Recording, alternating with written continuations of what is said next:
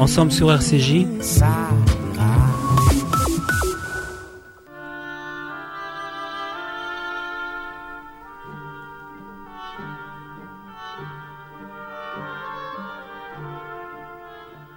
L'esprit d'escalier, une émission d'Elisabeth Lévy avec Alain Finkielkraut, un partenariat RCJ Causeur.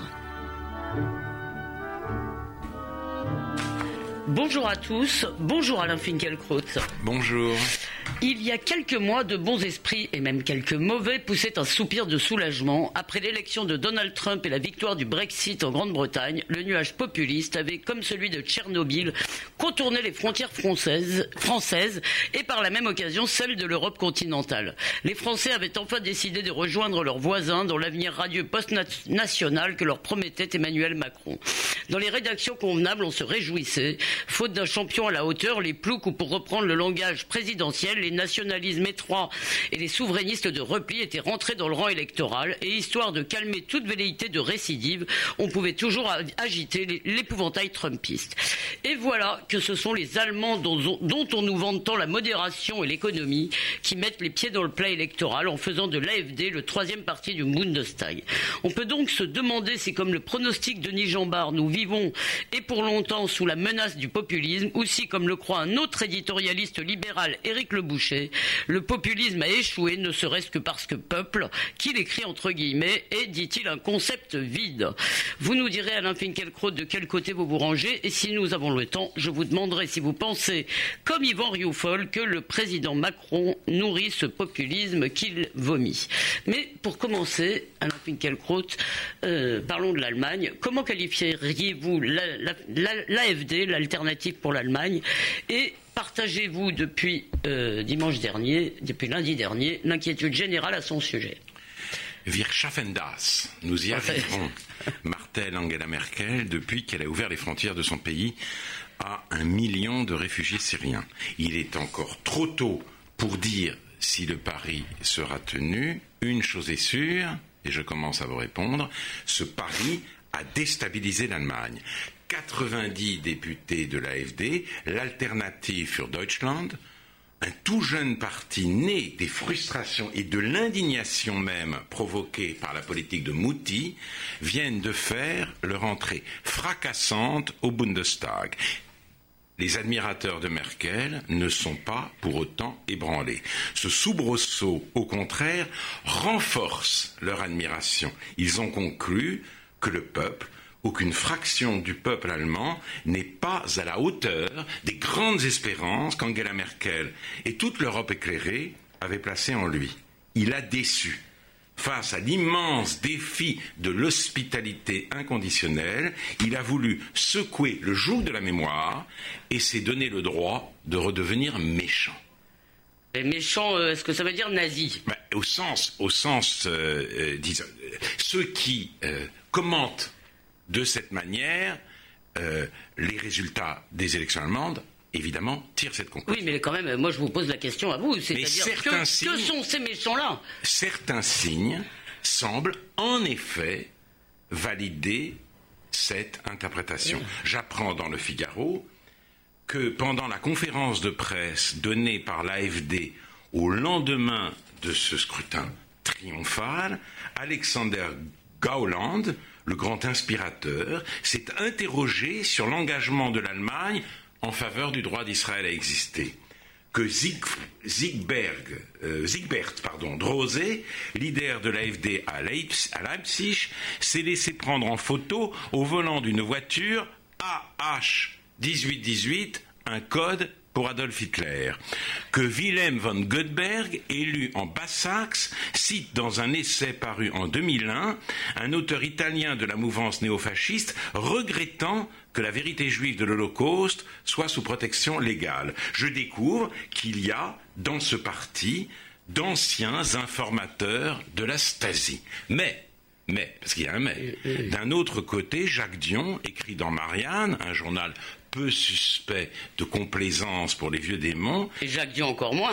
Qu'il y a quelques nostalgiques du Troisième Reich ici ou là, mais que l'AFD n'est en rien un parti néo-nazi, on ne trouve dans son programme ni éloge du parti unique, ni appel à renverser les institutions, euh, ni exaltation, ni velléité génocidaire, ni exaltation d'une race supérieure. Et, plus important, dans un entretien que m'a fait lire le philosophe Jacques de Witt, qui euh, vit une partie de l'année à Berlin, Mark Jungen, ancien assistant de Peter Sloterdijk à Karlsruhe, aujourd'hui co-président de l'AFD de Bade-Württemberg, dit simplement que les nations européennes doivent remplacer la culture de l'autosuppression par la volonté de survivre. Alors, je fais une parenthèse, Sloterdijk s'est démarqué de son ancien assistant, ce que, ce que celui-ci a regretté, mais, dit-il, les livres de Sloterdijk sont là et parlent d'eux-mêmes. Il fait notamment allusion à son dernier livre remarquable sur une certaine postmodernité qui s'intitule après, nous, après nous le déluge et en allemand Die schrecklichen Kinder der Neuzeit, les enfants terribles de la modernité. Je ferme la parenthèse. Donc, euh, et quel est le cœur? Alors il faudrait peut-être commenter le cœur de l'idéologie de l'AFD. Est-ce que c'est le cœur? En tout cas, quand il parle de la nécessité pour les nations européennes de remplacer la culture de l'autosuppression par la volonté de survivre, il n'y a rien d'hitlérien dans un tel programme, rien même de pan-germaniste. Plutôt qu'à la peste brune, il me fait penser à cette critique adressée par le grand historien allemand Thomas Nipperdey au patriotisme constitutionnel proposé en guise d'expiation éternelle à l'Allemagne par Jürgen Habermas. Je cite Nipperdey. Ce rejet de la nation recèle une fatale propension à inculquer notre conscience non nationale aux malheureux qui sont encore dans un état de déplorable arriération, la germanité progressiste avancée post-nationale aurait donc une fois encore la charge de guérir le monde. Le rejet de notre nation est une réédition de la particularité allemande. Et voilà justement, dit-il, ce qu'il s'agit de dépasser. Euh, je ne peux pas m'empêcher de vous, demander une toute petite incise, parce que ça n'est pas une particularité allemande. Le, président Macron ne cesse de dire que les nations doivent être dépassées. Non, mais euh, ce, qu'il veut dire par là... Et le rejet de la nation française Non, ce qu'il dit, il y a une fatale propension allemande à, euh, si vous voulez, euh, une fatale propension à la supériorité. Et on passe donc d'une supériorité militaire à une supériorité morale et nous voulons à nouveau incarner un modèle. Il dit non, euh, il vaut mieux, il vaut mieux, il vaut mieux en revenir à une vision beaucoup plus modeste et normale de la nation, mais mais pour les adversaires de l'AFD, cette volonté de revenir d'un nationalisme agressif, missionnaire et toujours sûr de soi au nationalisme normal de l'identité et de la préservation de soi est elle-même hautement suspect, là réside le péril nazi. Vous voyez, Niperda dit il en a marre de l'Allemagne missionnaire. Et Vous voulez dire que le messianisme, en fait, est du côté des adversaires de l'AFD En tout cas, non. il y a une sorte de, il y a une sorte de. Ils disent, ils disent que le nationalisme, même le, il n'y a, pas de nationalisme normal. Le nationalisme de l'identité, de la préservation de soi est suspect. Là réside le péril nazi. Et dans un livre paru en France au moment en pleine campagne électorale allemande, Caroline Emke, que le Seuil, son éditeur, présente comme une des grandes figures intellectuelles de notre temps, eh bien, elle affirme que, cette Caroline Emke, que l'inquiétude de certains de ses concitoyens pour euh, la persévérance dans l'être de leur nation, pour ce que justement cette préservation de soi dont parlait euh, euh eh bien, n'est que le masque de la xénophobie et de la haine. Donc pas la peine d'aller chercher des provocations ou des déclarations douteuses de tel ou tel, le museau de Hitler pointe déjà dans le sentiment d'insécurité culturelle. Et Caroline Emke cite ce passage du livre des juges, hein, qui a été euh, qui a été commenté euh, notamment par Jacques Derrida dans son essai sur Paul Celan. C'est une philosophe, c'est une, une, Caroline Emke, je ne sais pas, je ne sais pas. C'est c'est une une des grandes figures. Elle a été reporter de guerre. Ouais, elle a couvert les guerres au Kosovo, au Liban et en Irak. Donc c'est une journaliste. Et son livre Contre la haine a rencontré un succès considérable en Allemagne et reçu le prestigieux prix des Libères pour la paix. Friedenspreis de la foire de Francfort 2016. Et donc, elle commande ce passage célèbre du, lu- de- de- du livre livre des juges, que vous connaissez mieux que moi, Elisabeth, parce que vous avez la chance, vous, d'être élevé dans la tradition. Les gens de Galade et ceux d'Éphraïm se font la guerre. Galade s'empare des guets du Jourdain. Lors donc qu'un des fuyards d'Éphraïm disait Je veux passer, les hommes de Galade lui demandaient Es-tu d'Éphraïm? Et s'il disait non, il lui disait Prononce donc Chibolette. Et il prononçait Cibolette car il ne se réussissait pas à parler correctement. Alors, on se saisissait de lui et on l'égorgeait, on l'égorgeait au guet du Jourdain. Il tomba en ce temps-là quar- 42 000 hommes d'Éphraïm. Je dis euh, que, enfin, je rappelle à nos euh, aux auditeurs que chibolette en hébreu veut dire épi de blé. Et donc ça veut dire qu'un seul mot détermine qui a le droit de franchir le seuil, qui appartient et qui n'appartient pas à la communauté, qui est conforme et qui ne l'est pas. Et Caroline Emke commente la vieille histoire de Chibolette est tou- toujours pareille, car euh, elle décrit tous les procédés arbitraires dont peuvent user les sociétés pour écarter ou dénigrer des individus ou des groupes isolés. À ceux qui lui objectent, qu'on ne peut pas, qui lui objecteraient, qu'on ne peut pas réduire à une affaire de prononciation la manière dont l'islam s'est introduit dans notre actualité et dont les mots hier inconnus de koufar, de djihad, de niqab, euh, d'abaya, d'Allah Akbar ou de salafisme ont, un- ont envahi bien malgré nous car nous avons euh, euh, vécu sans eux euh, tranquillement, que- comment ils ont envahi notre vocabulaire euh, quotidien, Caroline Emke répond, imaginez une page Facebook, un journal, une émission télévisée où les chrétiens seraient mentionnés exclusivement lors- lorsqu'ils auraient commis un crime ou un délit et où chaque crime serait représenté dans un rapport causal avec sa religion. Comment ce schéma modifierait-il la perception? Alors, Caroline Emke, qui a reçu donc le prix euh, Des libraires pour la paix. des libraires pour la paix à Francfort, elle oublie quand même ici une différence essentielle. Les islamistes, qu'ils soient euh, sécessionnistes ou conquérants, euh, quiétistes ou sanguinaires, prennent le Coran au pied de la lettre. Oui. Ce rapport causal à la religion Oui. est là. L'islam littéral, cela donne le djihad, ou à tout le moins la rupture avec la société des infidèles. Et quand un catholique prend les évangiles au pied de la lettre, cela donne le pape François. Du Coran se déduit le djihad, des évangiles, l'hospitalité inconditionnelle ou le vir Schaffendas de la protestante euh, Angela Merkel. Alors, tous les musulmans, loin s'en faut, ne partagent pas ce littéralisme, mais ce qui nourrit l'insécurité culturelle des Allemands et de nombre d'Européens, c'est le sentiment que le littéralisme chrétien est la réponse la moins appropriée qui soit au littéralisme du monde musulman. Oui, très bien. Juste peut-être un petit une, une incise sur euh, Chibolette dans la Bible. Je pense que il me semble que la prononciation est un moyen de distinguer justement, Oui. mais elle n'est pas une condition. Oui, elle est un moyen elle a de moyen distinguer. de, reconnaître. Oui, c'est elle ça. a un moyen de reconnaître. Vous avez raison. C'est pas savez, une condition. Voilà, vous avez raison. C'est-à-dire- mais, mais là, les gens euh, et disent, savez- les, gens qu'il disent, D'ailleurs, il y, a des- il y a des syllabes. Je veux dire, en Israël, il y avait un moment où on disait, on reconnaissait comme, on, on- on se proposait comme ça de reconnaître des terroristes palestiniens comme ça parce qu'ils ne prononcent pas le B.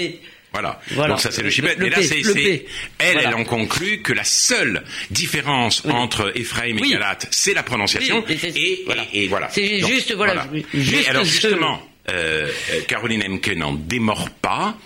Adossée à son chibolette, elle récite tranquillement le catéchisme de la bien-pensance, tout cela s'est déjà produit, écrit-elle, la haine de l'étranger, l'exclusion de toute différence, les vociférations dans les rues, les graffitis qui, euh, qui euh, se déchaînent, euh, l'invention de l'entre-soi comme nation, comme peuple, et la fabrication de toutes pièces de ces autres qui doivent être qui doivent en être exclus, les déviants, les asociaux. L'idée selon laquelle des hommes étrangers importunent nos femmes et nos filles a elle aussi déjà existé. C'est une des, euh, affirmations euh, de la propagande nazie. Textes antisémites et les caricatures mettaient régulièrement en garde contre les juifs supposés assaillir les femmes allemandes. Voilà. Je ferme la parenthèse et euh, j'ajoute ceci. Dans une magnifique interview donnée à l'Express sur le nouvel antisémitisme qui frappe euh, aujourd'hui la France, notamment après euh, l'affaire de Livry-Gargan, Elisabeth Badinter supplie les autres Français de ne pas laisser les Juifs seuls face à ce phénomène. Mais pourquoi les Juifs sont-ils seuls ou presque seuls? Presque seul parce qu'il y a aussi quand même des intellectuels. Et euh, vous avez signé une pétition vous-même au moment de l'affaire Alimi. Et euh, Elisabeth Danter, dans cet entretien, leur rend hommage.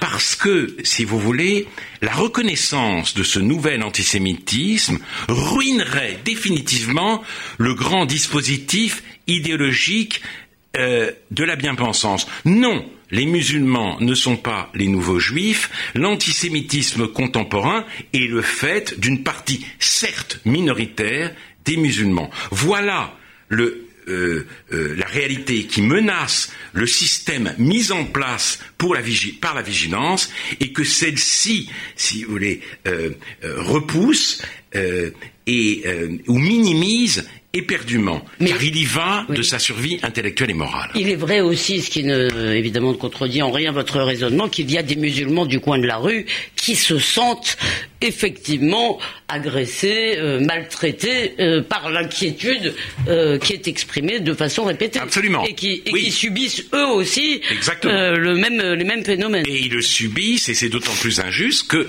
cet antisémitisme n'est pas le fait des musulmans en général, mais comme le rappelle Elisabeth Winter, d'une partie minoritaire d'entre eux. Alors il n'est pas à exclure cependant que la nostalgie effrayante l'emporte à l'AFD sur la lucidité inquiète. Et ce serait le pire des scénarios possibles. La discussion publique se trouverait réduite alors à l'affrontement du politiquement correct et du politiquement abject, et comme en Amérique, ces deux délires se renforceraient l'un l'autre. Alors, on n'aura pas le temps malheureusement de discuter ça. Je vous invite à lire l'article que Mathieu Boccoté euh, consacre à l'Amérique de Trump, parce qu'on appelle l'Amérique de Trump dans le prochain causeur. Et d'ailleurs, il dit, il arrive un peu à la même conclusion que vous, sans employer les mêmes termes. Il dit, euh, finalement, l'extrême droite et l'extrême gauche, il parle de l'affaire de Charlottesville, se sont affrontés de manière terrifiante et ubuesque, comme si le pays était condamné à un affrontement entre le racisme et la haine de la nation, entre la nostalgie confédérée et le déboulonnage des statuts. Exactement. Il dit exactement la même chose. Oui, mais on peut en parler. pas avec les mêmes prémices sur Trump. Mais on peut en parler. On peut en parler parce que le politiquement abject aux États-Unis, c'est quoi? C'est le suprématisme blanc et le racisme qui frappe encore la communauté Racisme parfois institutionnel. Le politiquement correct, qui a commencé avec la mise en cause des DWEMS, ces Dead White European Males, censés constituer à l'exclusion des minorités le grand patrimoine euh, américain, ce euh, politiquement correct s'épanouit aujourd'hui dans la, dans la critique de l'appropriation culturelle. Et j'en donnerai brièvement. Ça, c'est extraordinaire. J'en donnerai quand même brièvement deux exemples. C'est très intéressant. La cinéaste Kathleen, euh, Catherine Bigelow, celle qui a fait le film notamment Des mineurs, euh, vient de réaliser Détroit, Détroit, une reconstitution des émeutes raciales de 1967. Elle est animée des meilleures intentions. Elle veut montrer que la maltraitance des Noirs est un problème à la fois historique et systémique. Elle fait donc écho à la situation actuelle. Mais elle est coupable de s'être emparée de la souffrance viscérale des Noirs alors qu'elle est une femme blanche qui a grandi à San Francisco dans une famille bourgeoise et qui a fait ses études à Columbia. Et euh, Évidemment, elle est ça, donc ça- ça l'objet. limite les possibilités de l'art. hein. Voilà, Ça, elle est donc l'objet exactement d'une campagne de dé- dé- dénigrement qui a affecté les résultats de son film au box-office américain. La même mésaventure est arrivée à Dana Schultz, une artiste peintre qui a exposé une toile reproduisant dans un style cubiste le visage défiguré d'Emmett Till, un adolescent noir lynché en 1955 pour avoir, disait-on, couché avec une femme blanche. Des activistes afro-américains ont reproché à l'artiste d'exploiter le spectacle de leur souffrance sans jamais en avoir fait l'épreuve. Après avoir appelé à la destruction de l'œuvre, ils se sont relayés chaque jour au musée pour en obstruer la vue. Et vous avez parlé l'autre jour d'Oxford, me semble-t-il, dans une Oui, émission. non, Vous j'ai avez- parlé de Cambridge. De Cambridge, non, de non, King's non, de, College, de- de King's Londres. College. Le, de King's King College, College à. Londres, où les, euh, des étudiants avaient obtenu qu'on retire les bustes des fondateurs blancs parce que euh, ça Ils choquaient, offensait hein. les Ouais. minorités ethniques. Oui. Mais si vous voulez, l'antiracisme euh, euh, à son stade terminal renvoie chacun à sa race. Il coupe l'humanité en tranches, il devient une modalité du racisme et les blancs sont soumis à cette double injonction spectaculaire, expiée indéfiniment pour un crime auquel ils ne peuvent rien entendre. Mais euh, cependant, cependant, une entente est possible entre les uns et les autres et elle se noue dans les campus contre Israël. Entre les uns et les autres, vous C'est-à-dire dire les blancs, les, les, blancs, les blancs au con- euh, à l'avant-garde du combat antiraciste et euh, les, les Afro-Américains. Euh, comme l'a, me l'a raconté un jour Saul Friedlander, l'historien, Oui. le mouvement Black Lives Matter et le mouvement BDS, boycott des investissements sanctions, se, se joignent, se coalisent sur les campus pour faire la vie impossible à tous ceux qui leur apparaissent comme des sionistes, comme des sionistes, c'est-à-dire comme l'incarnation du mal absolu. Et, euh, euh, c'est d'ailleurs euh, cet antiracisme qui, en Europe, conduit toute une part de l'extrême gauche à justifier l'antisémitisme islamiste quand il ne réussit pas à en, en- en nier Oui. l'existence. Alain Badiou et Éric Kazan l'ont écrit, l'hostilité des jeunes de banlieue envers les juifs est euh, fondamentalement liée à ce qui se passe en Palestine. Ils savent que là-bas, les Israéliens juifs oppriment les Palestiniens et euh, qu'ils considèrent pour des raisons historiques évidentes comme leurs frères. Et force leur est de constater que euh, les, euh, les organisations euh, représentatives de la communauté juive apportent un soutien inconditionnel à l'État raciste d'Israël. C'est du Et- Bayou, donc. Hein. et ça, c'est Badiouazan. C'est la très très mauvaise surprise du, nouvel, du nouveau millénaire. De voir, si vous voulez, euh, euh, constater que le juif est la cible principale d'un certain antiracisme et de voir, quand on est juif ou quand on ne l'est pas, combattre cet antiracisme idéologique comme on combattait au XXe siècle les idéologies totalitaires. Eh bien, c'est, encourageant. Cher Alain, permettez-moi juste sur l'appropriation culturelle. Je remonte un peu parce que c'est un sujet qui a au moins l'avantage d'être amusant, euh, en général, avec ses lubies. Je vous invite à lire l'excellent article de Paulina Dallmayer, aussi dans le prochain so- sommaire, mais dans le prochain causeur, pardon. Euh, puisqu'il nous reste peu de temps, alors euh, j'aurais bien voulu vous faire réagir quand même une minute. Donc, en en quelque sorte, le pape François est un salafiste du christianisme. C'est ce que, c'est ce que vous que vouliez. euh, dire, mais ce que- Vous avez dit littéraliste. J'ai dit littéraliste parce que j'ai eu de nombreux débats avec Elisabeth de Fontenay, même Oui. dans le livre, dans notre livre Enterraminé et après le livre, et celle-ci m'a mis sur la voie, c'est-à-dire qu'elle m'a dit, on ne peut pas demander au pape. De, de défendre la civilisation européenne, il est catholique, et finalement, quand il dit qu'il faut reconnaître le visage du Jésus-Christ dans tout, dans tout immigré, il s'inspire directement et j'ai traduit littéralement des évangiles. Et là, quelque chose m'est apparu. Les évangiles, ça peut conduire à ça. Et ça ne peut pas conduire à l'équivalent du djihad. Quand, c'est appliqué littéralement. Et moi, je repose, je reproche au pape, justement, cette vision purement littérale. Et heureusement d'ailleurs, euh, je veux dire, et les juifs et les chrétiens ont cessé depuis longtemps d'avoir une euh, lecture, quand, bien même ils l'auraient déjà, déjà, eu d'ailleurs, d'avoir une lecture littérale de ce qui est écrit dans leur livre. Mais euh, un mot tout de même qui va nous amener en France, parce que vous avez peut-être zapper volontairement un des aspects qui nourrit le populisme malgré tout. Il y a la question de l'immigration de l'islam, la question de l'Europe et de la dépossession euh, des peuples, si vous voulez, et euh, compte aussi parce que c'est aussi par l'Europe qu'on les invite à entrer dans le poste national. Et euh, de ce point de vue-là, on a l'impression que la réponse au populisme, c'est toujours plus de plus. Si vous voulez, c'est l'école. On l'a fait, vous l'avez déjà dit sur l'école, et là, c'est l'Europe. Les, les peuples se méfient de l'Europe, donc il faut plus d'Europe, plus d'ouverture, et c'est ce qu'a dit en fait le président Macron.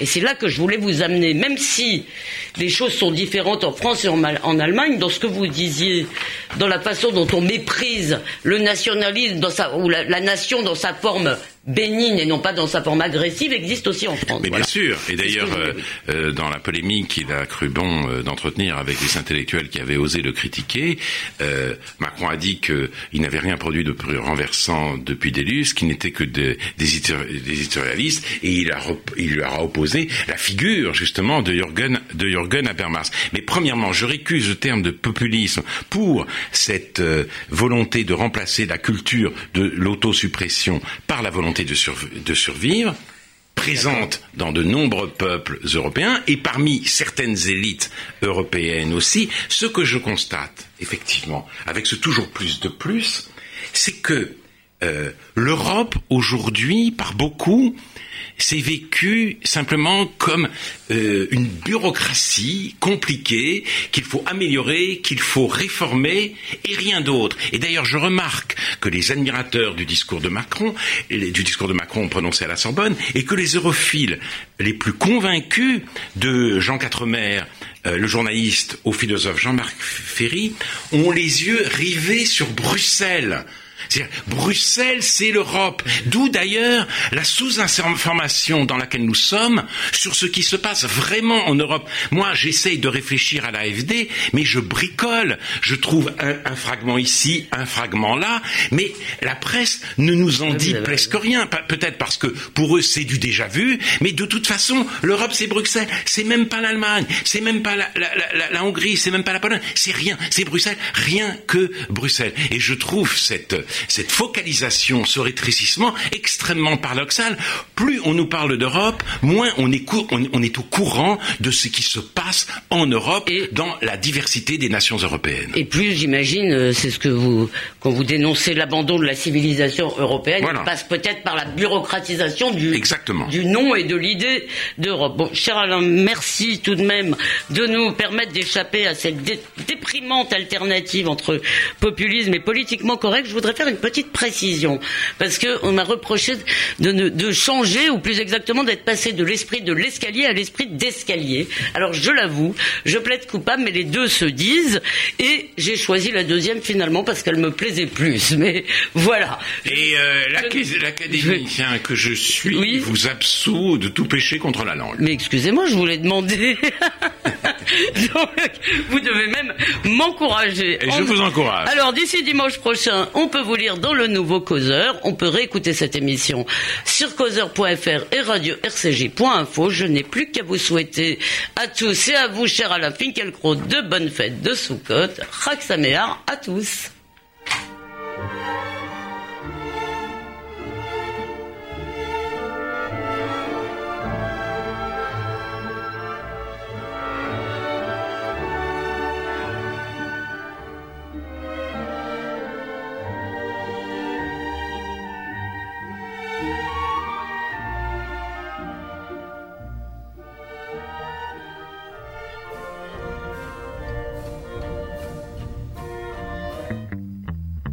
Du soleil plein les oreilles.